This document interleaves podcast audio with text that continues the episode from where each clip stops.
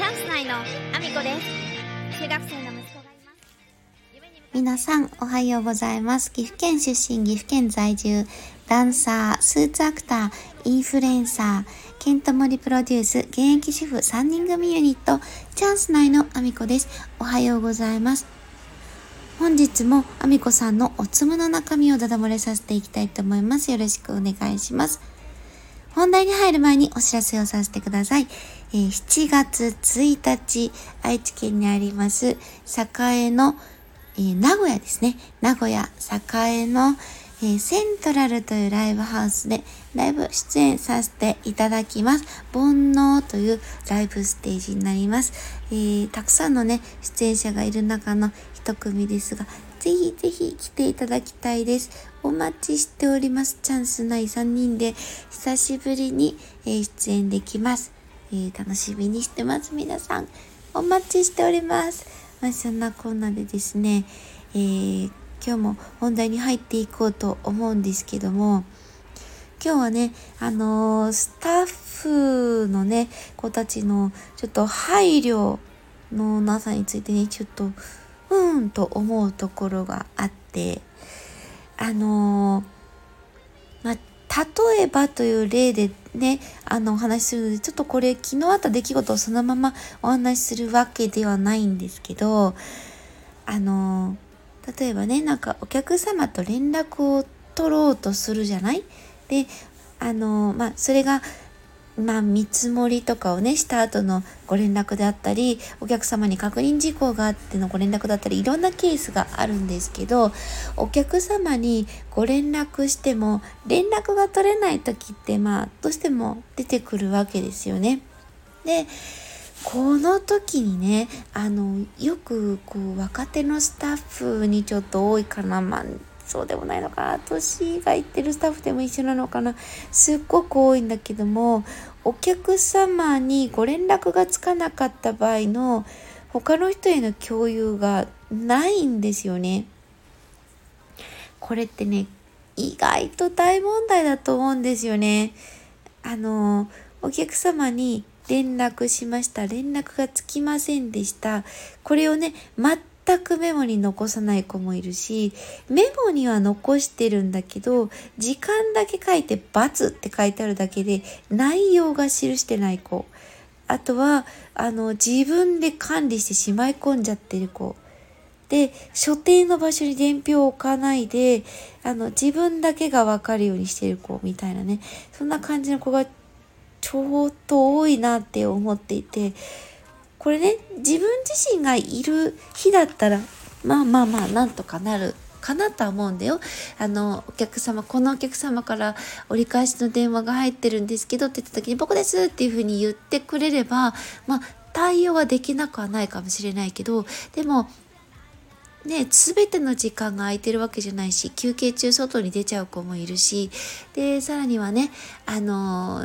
お休みの日だった場合ね、連絡をいただいて、お客様が何だったって言われた場合ですよ、理由が分からなかったりする時があるんですよ。これでね、かけてくださったお客様にも非常に申し訳なくて、で、あの、一応その購入されたものとかはわかるものの、スタッフがなぜ電話をかけたかわからない時がどうしても出てきちゃって、本人だけがわかるようにするっていうのは本当によろしくなくって、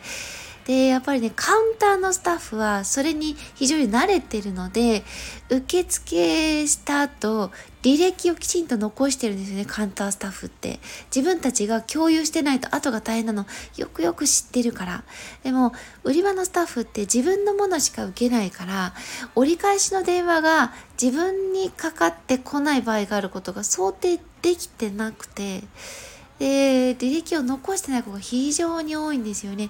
で、これをね、まあ、たとえその履歴は残していても、伝票を所定の位置に戻してなければ、それでも確認は取れないわけで、で、その、ね、伝票に残るていない、データとして残っていないような情報で、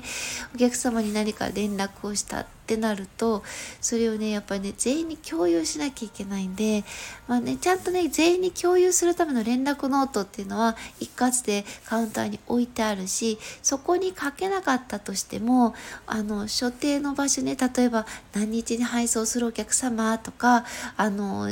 分かる情報ねお客様でもお話できる情報があればそこからねあの探してそこに書いてある情報でお客様にお伝えすることができるんだけどそれがねなかなかやっぱりね若い子ほどなのかないやそんなことない。やっぱりあの年がいってるスタッフも同じように同様にやってるので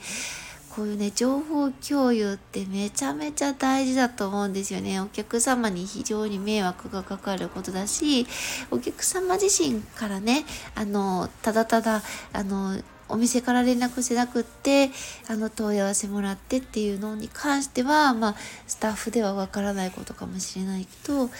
できるだけ情報共有をしておく。例えばそのメモにはメモっていうかデータには残せないようなこととかでもメモとしてねそのあの伝票に貼り付けておくとかあのこういうふうにお客様とお話ししてますよっていう内容であったりとかもその時事項として見た目ではわからないようなことは全てメモとして残しておくっていうのはねこれ癖付けしてほしいんですよね。本当に困る。うん。で特にはね転勤しちゃうスタッフとかだともうその情報確認がね簡単に取れないケースもあってね、そうなってくるとやっぱりねあの非常にお客様に全部ダイレクトに迷惑がかかっちゃうことなんでねこの辺りをねどう意識させるかっていうのをすごいいつも考えていてで、まあ、今回のねケースに関しては私はあのあえてね私があのうとそのなんだろうなんかメモをねなんか軽く残してあったのを見つけてで私自身がこういうふうに処理してねってこうしないとあのあなたが休みの時に連絡が入ったら困るでしょっていう形でその子にねメモ書きを残してあのやり方変えてくれというのをね伝えましたけどもう非常に多いんですよねこれでもね。うん、カウンターの動きをやったことないスタッフにはなかなか気が付いてもらえないというか意識してもらうのは難しいことなのでよっぽどねもうね話してこう一人一人語り続けていくしかないなとは思うんだけど、まあ、情報共有に関してはやっぱりね他のスタッフもねやっぱ足りてないなと思うところがねあの多いのはあのもう意識させる以外に他に何かあるのかな？今ねすごい考えてるんですよね。もうでも経験しかやっぱりなくて。で失敗する前に声をかけてもなかなかその後も意識できない子もいるんでも声をかけ続けるしかやっぱりないのかなと思ってるんですけどいい方法があったら教えてほしいです。うちはこういう風にしてるよとか情報共有でねやっぱね折り返しでねお客様からお電話があった時に分かりませんって答えるのって非常に申し訳なくない？あのお客様がわざわざ時間作ってかけてきてくれてるのにそれに対応ができないっていうのは非常に申し訳ないんでねまあ、どうしたら意識できるかなっていうことを、えー、日々模索していますというお話でした。もうね、模索ばっかりなんでね、やっぱね模索していかないとあの自分自身も働く時に気持ちよく働けなくなっていっちゃうからあのベストな方法をやっぱりどんどん考えていくしかないし、まあ、たまたまねあの私がいたあの店舗はあの昔からねずっと一緒にパートナーのようにあの一緒にやってる人がね一番まあ長い子があの1人いて私はその子と一緒にやることであのまあなんだろうなトライアンドエラーって言ったらいいのかなを繰り返すようなことができるようになっていったから、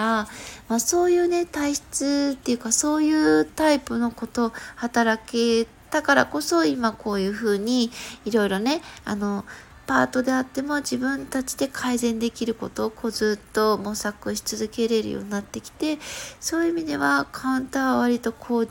なんだろうレベルアップができているかなと思うんですけどまあそういうのをねどういうふうに伝えていくかに関してもどんどんこれからもねいろいろ試行錯誤していってたくさんのスタッフがいるけれどもみんなが共通してあのお客様に迷惑をかけないように対応できるようにしていけたらなーっていうふうに思ってます。まあねそれが一番気持ちよく働ける方法だと思っているので。まあこれからもね、いい方法があったら皆さんに教えてほしいんですけど、自分自身でもね、見つけていこうかなと思ってます。そんなこんなで皆様、えー、私の SNS のフォローをよろしくお願いします。えー、7月1日にもね、ライブ出演があるので、その情報についてもね、あのー、SNS でも告知させていただきたいと思います。チェックしていただけたら嬉しいです。えー概要欄に一覧載せてます。Twitter、Instagram、TikTok、YouTube、 note、それからスタンド FM だけではなく、 Voicy でも放送させていただいてます。放送内容別々のものになりますので、ぜひ聞いていただけたら嬉しいです。そんなこんなで、今日も一日ご安全にいってらっしゃい。私らしく歌い